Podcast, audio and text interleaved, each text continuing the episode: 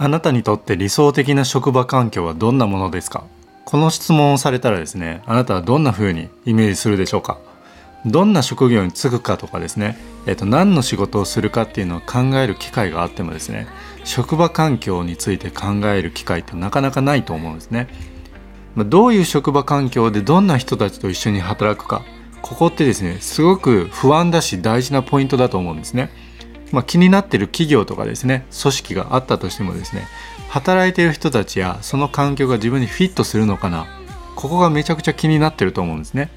えー、ここまで前回までですねあなたの価値観とか情熱とか願望とかこの3つの要素ですねこの自分軸の部分を明確にしてきました。ここまで一つ一つですね一緒に進んできていただいて本当にありがとうございます。まあ、こういったですね自分軸を明確にしましょうっていうのを言ってきた理由はですね今回の環境これを選ぶためなんですねこの自分軸がないままですね就活とか進路選択をするとですね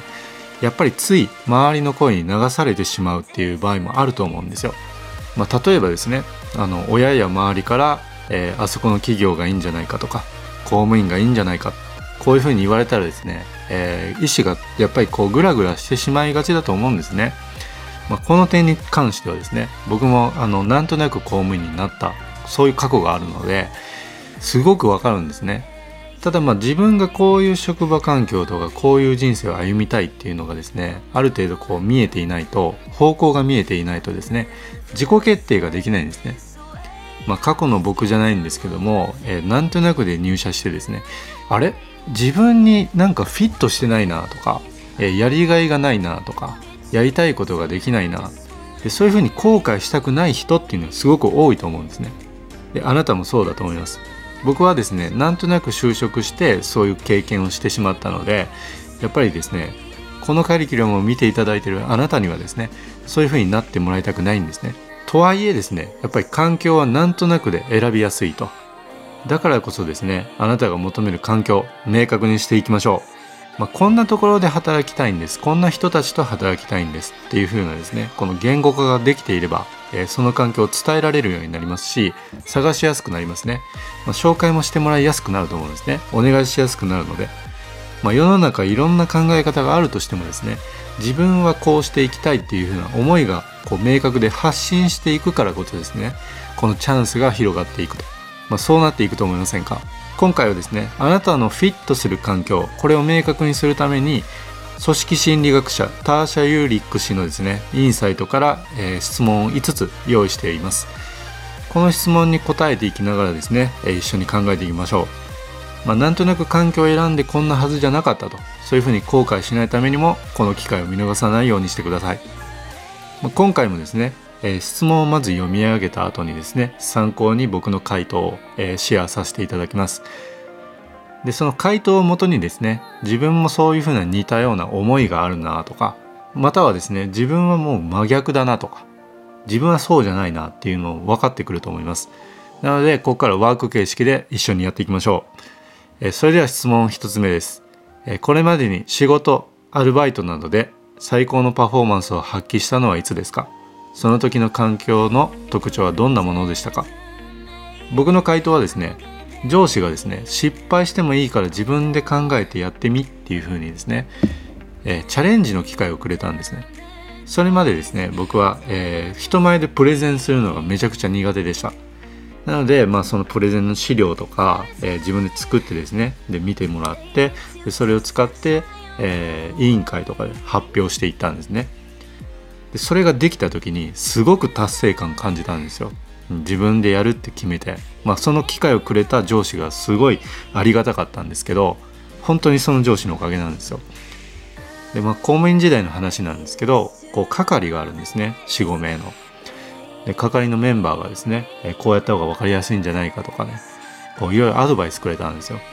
でそれで、えーまあ、資料ができてでそれ発表した時にすごく嬉しかったんですね。まあ、その経験から自信がついてですね、えー、自分自身の専門性もっと高めていきたいなということでカウンセリングとか、えー、インタビュー力ですねあとはライティングとかそういうふうにま積極的に高めていく姿勢がついていったんですね。だからやっぱり失敗してもいいから自分で考えて好きにやってみ、まあ、こういう環境を用意してくれたっていうのがやっぱりでかかったですね。え2つ目の質問です。学校で自分が学ぶのに一番役立った学習アプローチや教室の環境はどのようなものでしたか？また一番役に立たなかったのは何ですか？っていう質問ですね、えー、僕の回答はですね大学に一浪しても、まあ、全敗。全部落ちたわけなんですけどそれまではやっぱり一人でですね参考書を読んで、えー、こうごちゃごちゃやってたんですよ。勉強そういう勉強をとってたんですけどでもですねまあ公務員試験対策の専門学校に入ってクラスメイトとですねこう教え合うスタイルになったんですよ。その学校に入るまで僕結構人見知りだったんでこう聞けなかったんですね教えてとか。まあ、そういうふうにクラスメート何人かと一緒に固まって、まあ、授業の時間とかその休み時間とか放課後ですね教え合って、うん、一緒にこう勉強していく中で、え成績がすごい上がったんですよ。うん、やっぱり先生の話聞いて終わりとか参考書を読んで終わりみたいなっていうのはやっぱり成績がなかなか上がらなかったんですね。まあ、このクラスメイトと一緒に教え合う環境これがすごく良かったですね。でこの2つ目の質問までで、えーと、自分の能力を発揮しやすい環境、えー、自分に合った学習方法の環境ですね。これについて考えてきたんですけどもこれから働いていく職場環境の中でもすごい大事な部分だと思うんですよ、えー、ここからの残り3問もですね超重要です。特に次の質問で浮かぶような職場環境これは避けた方がいい職場環境ですね。では次の質問いきます、えー、質問3です。この動画の続きは自分を知る学校ホームページでお届けしています。カリキュラムページにアクセスし自分を知る学校フリークラスメンバーの無料登録をすることによって第1学期のカリキュラム残りを全て受講していただくことができます。第1学期は就活生やりたいことがわからない人向けのものです。目的の1つ目は自分軸を明確にして自己決定力を高めること。2つ目は思いを伝える力を身につけることです。Facebook、Google アカウント、メールアドレスがあれば簡単に登録が可能です。追加料金は不要です。この機会に自分を知る学校メンバーになり、これからのことを考えていきませんか？あなたの参加をお待ちしています。